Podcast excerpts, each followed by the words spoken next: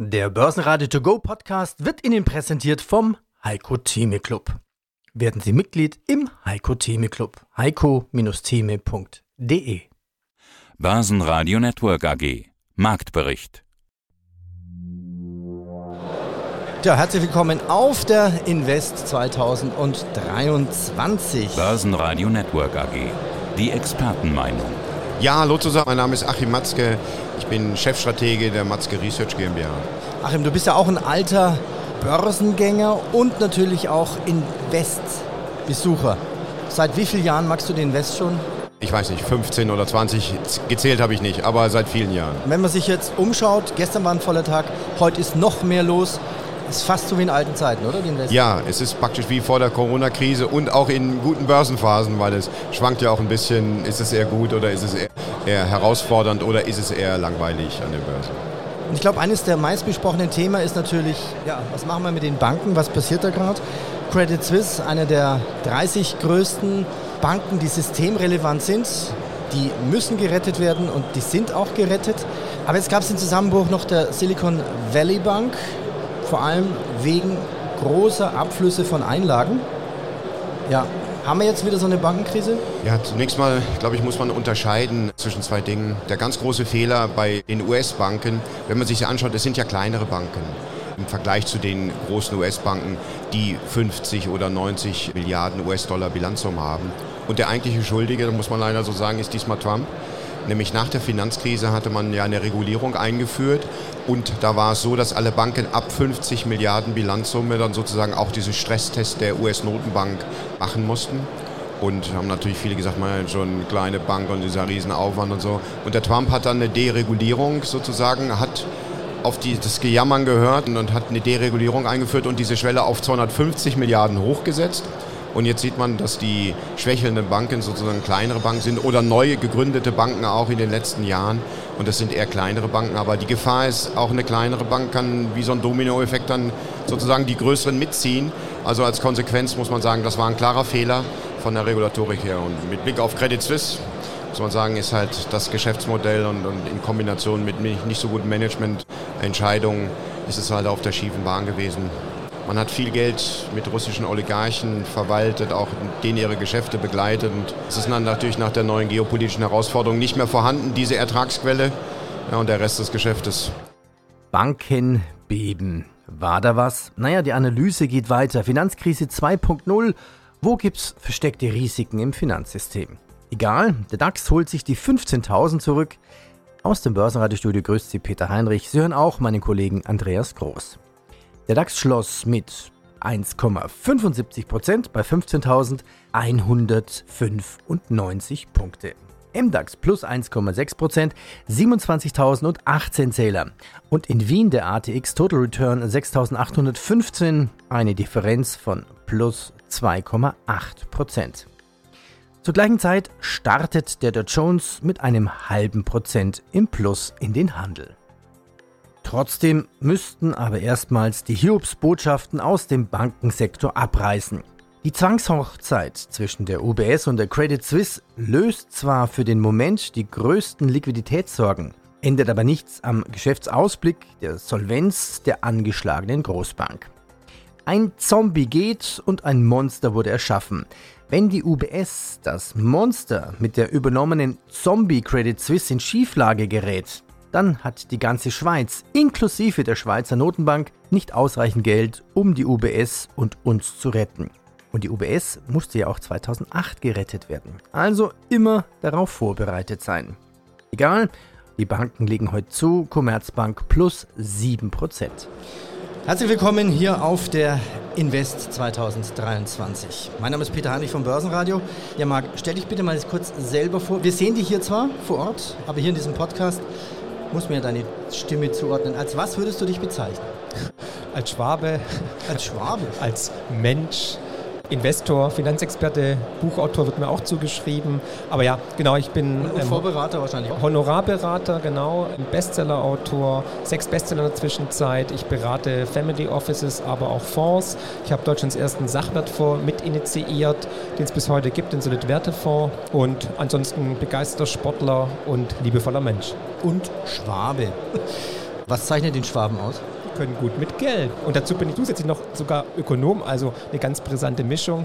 Und dahingehend, denke ich mal, klappt es ganz gut. Okay. Wie legt der Schwabe an in diesen Zeiten, anlegen in diesen Zeiten?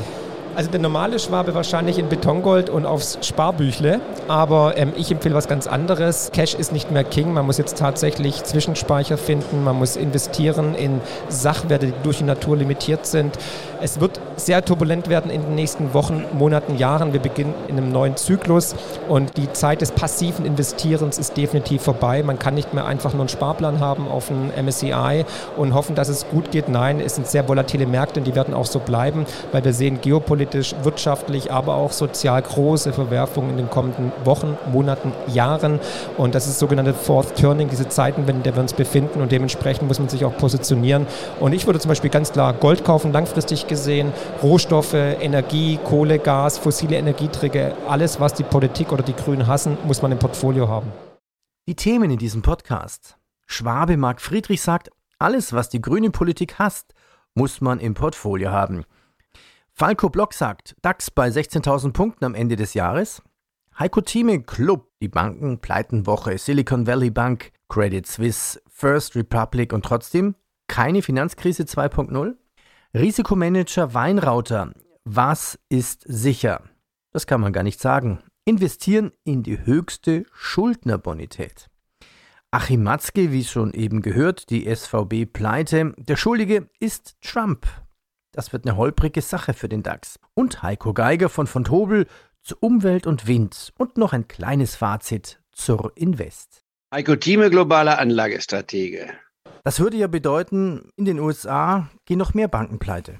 Theoretisch gesehen ja, praktisch wahrscheinlich nicht so, sondern werden aufgefangen werden. Aber das, was Matzke richtig gesagt hat, hat Ronald Reagan schon immer mal formuliert. Ich war ein Präsidenten, den ich ja zu den erfolgreichsten mitzähle, weil er den Kommunismus in die Knie gezwungen hat und damit auch die Wiedervereinigung von Deutschland ermöglichte und auch durch Perestroika, nicht war der Kommunismus ohne einen Schuss abzugeben, nicht war beendet wurde, bis dann Putin jetzt wieder versucht, die Sowjetunion aufzurüsten. Das ist ein anderes Thema.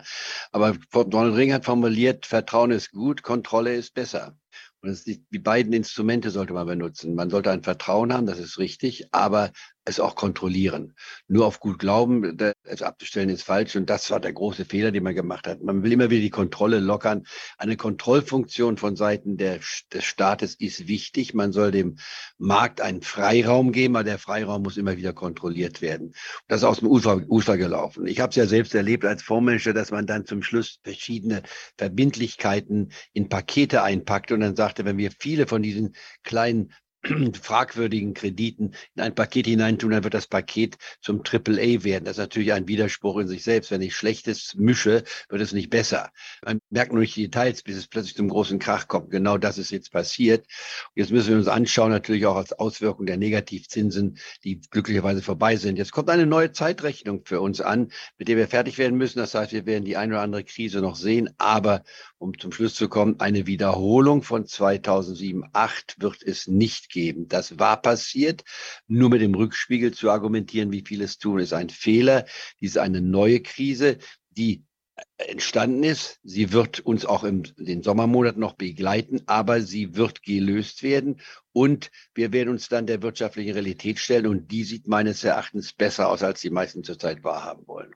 Mein Name ist Martin Weinrauter, Fondsmanager, Vermögensverwalter und bei all dem wie immer Risikomanager ist unsere Identität. Und es ist natürlich interessant, in diesem Markt aktuell wieder zu stehen und sehen, wie die Sorgen und Ängste hochkochen. Banken sind halt ein zentrales Thema und wie geht man damit um? Klar, das ist unser Job. Was macht denn der Anleger jetzt aus dieser ganzen Geschichte? Der Anleger, der sagt, oh, das erinnert mich jetzt so sehr an 2008. Da kann jetzt der Herr Weinrauter sagen, was er will und das einschätzen und alle versuchen mich zu beruhigen. Ich bin einfach jetzt irgendwo zittrig. Ich will auf Nummer sicher gehen. Also Herr Weinrauter versucht überhaupt nicht hier großartig zu beruhigen, weil aus all meiner Erfahrung raus weiß ich einfach, Ich weiß nicht, was die nächsten Wochen und Monate bringen, was da noch hochköchelt und wie sich die Dinge entwickeln könnten. Ich würde immer dafür plädieren, wenn es mir wirklich Sorgen macht und wenn mich das beschäftigt, dass ich das aus meinen Gedanken rausbekomme. Und es aus seinen Gedanken rauszubekommen heißt ja, ich habe Geld bei einer Bank. Und wenn ich Geld auf einem Konto bei einer Bank habe, bin ich ja eine Art Kreditgeber der Bank. Ich leihe der Bank mein Geld. Und wenn ich sage, das bereitet mir Sorgen, dann habe ich ja verschiedene Optionen. Und die Frage ist ja, in welche Richtung will ich jetzt denken dabei? Die einfachste Lösung dabei ist, und wir haben das auch im Jahr 2008 in der Vermögensverwaltung und im Fondsmanagement bei uns erfolgreich gemacht. Wir haben kurzlaufende Staatsanleihen gekauft. Bester Bonität. Deutsche Staatsanleihen in Europa, in Euro, US-Staatsanleihen in Amerika, Laufzeiten ein halbes Jahr, ein Jahr, anderthalb Jahre. Mehr braucht man ja gar nicht. Man wartet einfach darüber ab und hat sein Geld bei der besten Schuldnerbonität, die verfügbar ist was ist sicher? Am Ende kann man es nicht sagen, aber ich kann trotzdem sagen, ich investiere in die höchste Schuldnerbonität, die ich habe. Und wenn ich das mache, in meinem Depot kaufe ich kurzlaufende Staatsanleihen, dann kann ich das Thema meiner Liquidität und meiner Sorgen bei der Bank vergessen. Nicht so clever finde ich es dann, Festgelder zu machen. Damit bindet man sich tatsächlich an diese Bank. Und wenn es da mal kritisch wird, ist es natürlich keine tolle Idee. Ich fand die Formulierung jetzt so nett von Ihnen. Die beste Bonität, die verfügbar ist. Immer genau hinhören. Ich frage für einen Freund, wie kaufe ich denn Staatsanleihen? Geht das äh, so einfach wie Aktien, wie ETFs? Geht das online? Mit Sicherheit. Also es kann nicht anders sein, weil eine Aktie hat eine Wertpapierkennnummer oder eben eine ISIN. Und genauso ist es mit jeder Staatsanleihe. Ich brauche bloß Google fragen, tippe ein, deutsche Staatsanleihe. Sag mal, wenn ich noch Schatzanweisung angebe, da habe ich den Fachbegriff für die kurzen Anleihen. Ich kann aber auch alte Anleihen nehmen, die noch ein Jahr Restlaufzeit haben. Und ich stoße sofort auf alle verfügbaren Bundesanleihen, die die Bundesrepublik Deutschland ausgegeben hat, gucke auf meine Fälligkeit, halbes Jahr, ein Jahr, anderthalb Jahre oder kaufe mir einfach drei. In diesem Mix gebe die Kennnummer ein, sage kaufen und ich kaufe sie genauso einfach wie eine Aktie. Da gibt es überhaupt keinen Unterschied. Die meisten machen es nicht, aber in dieser Situation, denke ich, könnte man es einfach mal ausprobieren. RWE erreichte 2022 einen Gewinn von 6,3 Milliarden Euro. Als Dividende wird es 90 Cent geben. Der Autoabsatz in Europa erholt sich. BMW und Mercedes-Benz jeweils mit plus 2%. Mein Name ist Stefan Klingelmeier. Ich bin Vorstand der Biogena Group Invest AG und zugleich auch Chief Operating Officer der gesamten Biogena Group. Was ist denn die Biogena Plaza Day Spa in Wien? Wie muss ich mir das vorstellen? Ähm, ein Konzept, von dem wir eigentlich schon seit vielen Jahren man kann fast schon sagen, träumen, aber an dem wir auch gearbeitet haben. Wir sehen uns selbst ja als Gesundheitscompany, nicht als reine Produktcompany, die einfach nur tolle Produkte, Kapseln entwirft und produziert, sondern als 361 Grad Gesundheitscompany umfassend. Das heißt, wir haben aktuell über die letzten Jahre mit unseren Stores 17 an der Zahl in Österreich und Deutschland und auch drei, vier internationale schon sehr viel Erfolg gehabt, direkt beim Kunden zu sein. Das Biogena Plaza Konzept ist die Erweiterung eines bestehenden Stores um weitere Elemente. Das heißt, wir vereinen dann an einem Standort unsere bestehenden Store-Infrastruktur mit einem gut ausgebauten Biohacking-Element und auch einem Bereich, den wir Functional Medicine nennen. Was ist denn ein Biohacking-Element? Genau, die Biohacking-Anwendungen sind viele, viele innovative Themen. Themen, die in den letzten Jahren, würde ich mal sagen, weltweit einen gewissen Boom erfahren. Sie können dort beispielsweise eine minus 110 Grad Kryosauna besuchen, die sehr, sehr positive Wirkungen auf Körper und Physiologie hat. Mhm. Wir haben dort ein sogenanntes IHHT-Zentrum, das heißt Hypoxie, das sind Sauerstoffhöhentrainingsgeräte. Äh, Sie können bei uns Osteoporose-Checks machen. Wir werden zukünftig Lymphdrainagenhoden haben. Wir werden mehr und mehr in den Beauty-Bereich verschiedenste Anwendungen anbieten. Man kann sich vorstellen wie einen Medical Day Spa, wo eigentlich keine Wünsche und Fragen offen bleiben. Also aus einem ganz normalen Shop ist Tja, was ist das? Eine Gesundheits-Wellness-Oase? Das klingt ja, mir zu allgemein oder, oder doch? Oder passt es? Sie sind das, das trifft es eigentlich sehr gut. Wo wir uns bewusst abgrenzen ist, wir wollen kein Fitnessstudio sein und wir wollen auch kein Kosmetiksalon sein, aber alles, was damit, was dazwischen liegt, die genannten Dinge, die werden und wollen wir ausbauen und das Angebot wird ja stetig wachsen. Wir sind jetzt erst seit drei Monaten geöffnet, erfreuen uns schon regen Zuspruch, haben mehrere hunderte Termine bereits pro Woche. Das ist Functional Medicine Thema, muss ich auch noch ergänzen, ist natürlich ein uns sehr naheliegendes Thema. Hier geht es um das Thema diagnostische Möglichkeiten, das heißt Vollblutanalysen, Stuhldiagnostik, Harndiagnostik, um seinen Mikronährstoffstatus genau zu bestimmen und zu detektieren und potenzielle Mängel dann therapieren zu können aber auch dieses Thema Infusionen und generell das Feld der funktionellen Diagnostik. Wir arbeiten hier mit Partnern zusammen. Wir machen das nicht alles selber, sondern es ist ein Partnerkonzept, wo wir ja froh sind, im Dezember gestartet zu sein. ThyssenKrupp macht 5% gut. Auf einer Sondersitzung des Aufsichtsrates am 31. März will ThyssenKrupp-Chefin Martina Merz ihre Pläne für eine Trennung von der Stahlsparte vorstellen. Und vom Autozulieferer Hiller gibt es eine Dividende von 2,88 Euro. Der ZEW-Index sank im März um 15,1 auf 13,0 Punkte, so das Mannheimer Zentrum für europäische Wirtschaftsforschung. Hallo, mein Name ist Falco Block, ich bin Derivatestratege bei der DZ Bank in Frankfurt. Andi Groß, Börsenradio, schön, dass du den Weg gefunden hast zu uns an den Stand hier auf der Invest. Falco, die Frage, die sicherlich auf der Invest am meisten gestellt wird und auch sonst auch, wie geht es weiter an den Börsen? Und oft höre ich dann, naja, eine Glaskugel haben wir nicht, brauchen wir auch nicht, wir haben ja dich, wir haben Falco Block und du hast einen Vortrag gehalten, kleines Sneak Preview, DAX-Prognose zum Jahresende angehoben von 15.000 auf 16.000 Punkte. Von wann ist dieser Research? War es noch vor dem Bankenbeben? Nee, der Kollege hat sogar, ich glaube, der hat sogar mitten im Bankenbeben angehoben. Da habe ich gleich zu ihm gegangen und gesagt, Mensch, wie kommst du denn dazu? Da hat er gesagt, da müssen wir wirklich mal durchschauen. Also wir gehen zunächst mal nicht davon aus, dass das jetzt wirklich ein weiteres extremes Beben geben wird. Man muss natürlich, kleiner Sternchenpunkt am Rand, natürlich immer sagen, Prognosen sind immer nur so gut, wie man aktuelle Daten zur Verfügung hat. Und man weiß natürlich nicht, kommt am Montag vielleicht wieder der ganz große Knall. Ich erinnere auch so ein bisschen daran, dass die Credit Suisse irgendwie gesagt hat, wir brauchen kein Kapital. Am nächsten Tag hieß es, sie nehmen 50 Milliarden von ihrer Zentralbank auf. Das erinnert mich ehrlich gesagt schon, sorry, wenn ich das so sagen darf, ein ganz kleines bisschen an die IKB. Da hat die am Freitag auch gesagt, überhaupt kein Thema und am Montag waren sie pleite. Also da muss man natürlich immer wieder schauen. Aber auf der aktuellen Basis muss man sagen, das ist jetzt ein Sonderfall, der ging es ja lange nicht gut. Und das alles andere sind so, wenn man das so sagen darf, kleinere Regionalbanken, die auch nicht von der Aufsicht wirklich ganz genau überprüft wurde. Die blieben so unter der 200 Milliarden Dollar Grenze, zumindest in den USA. Und deswegen ist das eigentlich nicht so aufgefallen, dass sie sich mit gar keinen Hebelprodukten oder sonstigen, sondern wirklich mit Anleihen in Anführungsstrichen verzockt haben, weil die einfach ein viel zu hohes Langlebigkeit, also Durationsrisiko hatten. Das ist halt das Problem gewesen. Aber wir glauben nicht, dass sich das auf die großen Banken auswirkt, insbesondere weil auch in den letzten Jahren unglaublich viel Elan reingesteckt wurde, auch von Seiten der Aufsicht, dass die Banken ausreichend kapitalisiert sind. Wir haben auch bei uns im genossenschaftlichen Sektor natürlich hohe Abschreibungen durchführen müssen. Auch die, die Sparkassen haben es ja auch letztens publiziert. Und da muss man einfach sagen, die Abschreibungen sind da, aber die hauen eben die soliden Institute nicht um.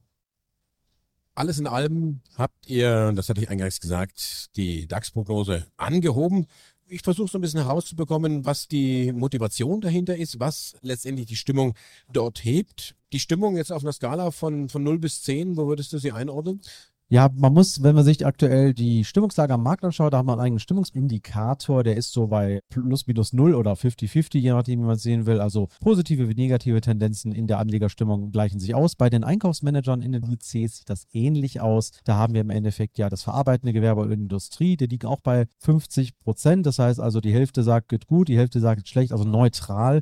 Ja, und dann haben sich die Kollegen aus dem DZ Bank Aktienresearch natürlich auch mal angeschaut, wie sieht denn die Gewinnprognosen aus? Die sind gar nicht schlecht. Die Unternehmen können sich sich teilweise sehr gut auf die aktuelle Situation einstellen. Und man muss ja auch ganz ehrlich sagen, wir haben es ja alle erlebt, die Preissteigerungen, die kommen ja vielfach von diesen Unternehmen. Das heißt, die haben uns einfach höhere Preise aufs Auge gedrückt, wenn man so sagen darf. Die Autohersteller, es gab zwar letztens Preissenkungen, aber im Großen und Ganzen Mercedes kann zum Beispiel in China wunderbar seine Luxuskarossen im Verbrennerbereich, muss man ganz deutlich sagen, absetzen. Die können auch die Preise weiter anziehen. Da gibt es auch verschiedene andere Unternehmen im Dienstleistungs- oder Handelsbereich. Das können die machen und deswegen können die die höheren Preise ja ausgleichen und die Gewinnprognosen sind relativ gut. Und dann haben die Kollegen entsprechend angeschaut, was für ein KGV kann man den DAX denn dann zubilligen. Da sind wir aktuell sogar unterhalb des mittleren Durchschnitts und deswegen, wenn man dann sagen kann, mehr KGV wäre akzeptabel, dann kommt man auch ganz schnell mal auf 16.000 Punkte. Ganz ehrlich, bei 2% Tagesschwankungen haben wir ja gesehen, 300, 400 Punkte. Da kann man in drei Tagen auch schon sein.